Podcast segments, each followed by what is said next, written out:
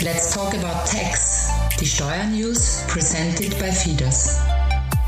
Heute geht es um den Gender Shift.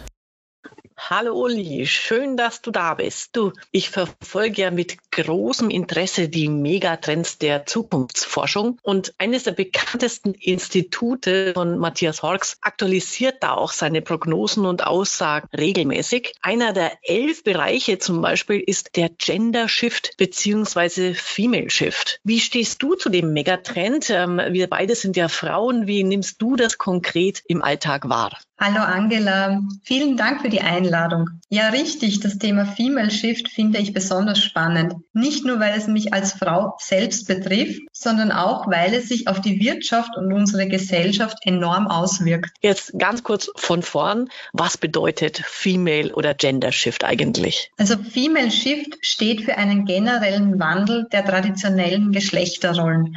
Frauen werden immer qualifizierter, engagierter und ambitionierter und spielen nicht zuletzt deshalb eine immer größere Rolle in unserer Gesellschaft und eben auch in der Wirtschaft. Allerdings ist vor allem die Wirtschaft nach wie vor sehr männerdominiert. Wenn wir uns die DAX-Konzerne anschauen, beträgt hier die Frauenquote in den Vorständen gerade einmal 14 Prozent. Eigentlich unvorstellbar niedrig. Und das, obwohl ja nicht nur mittlerweile bewiesen ist, dass Frauen keinesfalls schlechter Auto fahren können. Auch was jetzt die Führung ähm, von Unternehmen betrifft, stehen sie den Männern um nichts nach. Ein Paradebeispiel ist hier zum Beispiel deine Namensvetterin, die Altbundeskanzlerin Angela Merkel. Aktuelle Zahlen zeigen, dass Frauen ihre männliche männlichen Kollegen vor allem in Bezug auf Bildung hinter sich lassen. Oh, interessant. Wobei ich muss ja sagen, in Sachen Autofahren sehen die Männer das, denke ich mal, meistens noch anders.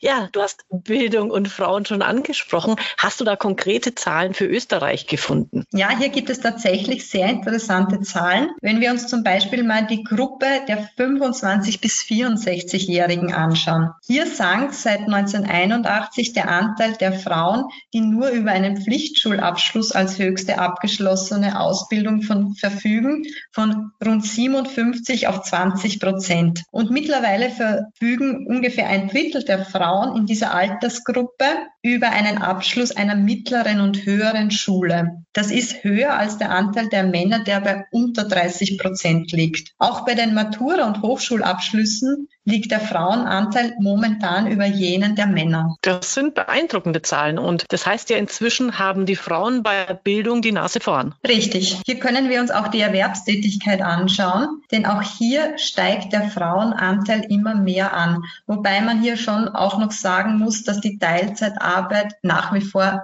stark weiblich dominiert ist. Das ist vor allem der Kindererziehung geschuldet, die nach wie vor Frauensache ist oder mehr Frauensache ist als Männersache. Und die Anzahl der selbstständigen Frauen hat sich seit dem Jahr 2000 um über 25 Prozent erhöht. Und der Anteil der Frauen bei Neugründungen von Einzelunternehmen stieg von rund 32 Prozent auch auf über 50 Prozent im Jahr 2020 an. Das finde ich beeindruckend. Damit hätte ich jetzt nicht gerechnet. Wie schaut es denn dann mit Frauen in Führungspositionen aus? Also wenn man sich nun die Zahlen der Geschäftsführung anschaut, dann ist das Bild leider hier nicht sehr ausgewogen. 2020 wurden zwar mehr, wurde zwar mehr als jedes dritte Unternehmen in Österreich von einer Frau geleitet, doch wenn wir uns den Frauenanteil in den Geschäftsführungen der 200 umsatzstärksten Unternehmen in Österreich ansieht, lag hier im Jahr 2021 der Frauenanteil bei nur 9 Prozent. Das sind von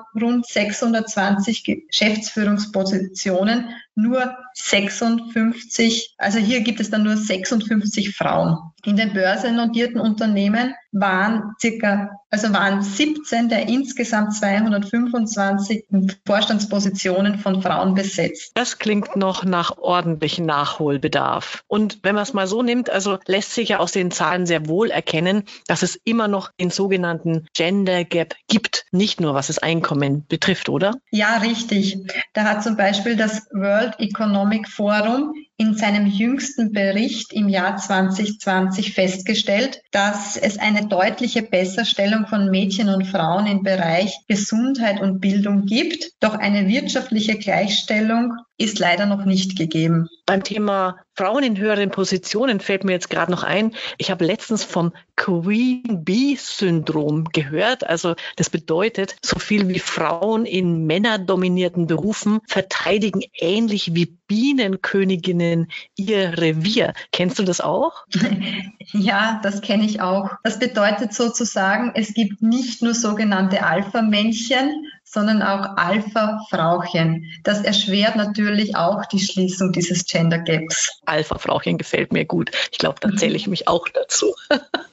Jetzt noch äh, eine abschließende Frage. Was denkst du, wie stehen denn die Männer generell zu diesem Thema? Also die Mehrheit der Männer begrüßt Female Shift, ähm, weil ihnen die Kompetenzen der Frauen natürlich auch zugutekommen in ihrem Job. Und in der Familie wird das höhere Einkommen der Partnerin natürlich auch sehr willkommen geheißen. Den Wandel sieht man auch vor allem daran, dass die klassischen Familienrollen, vor allem jetzt bei Jungfamilien, neu definiert werden.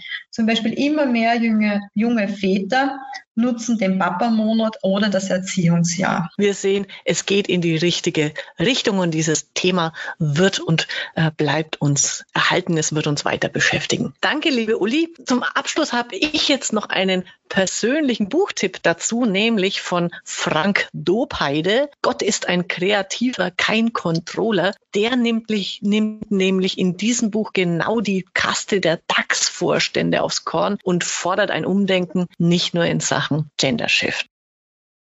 Wer jetzt noch Fragen hat zu diesem Thema, der kann sich einfach an die FIDAS Steuerberater Österreich wenden unter www.fidas.at.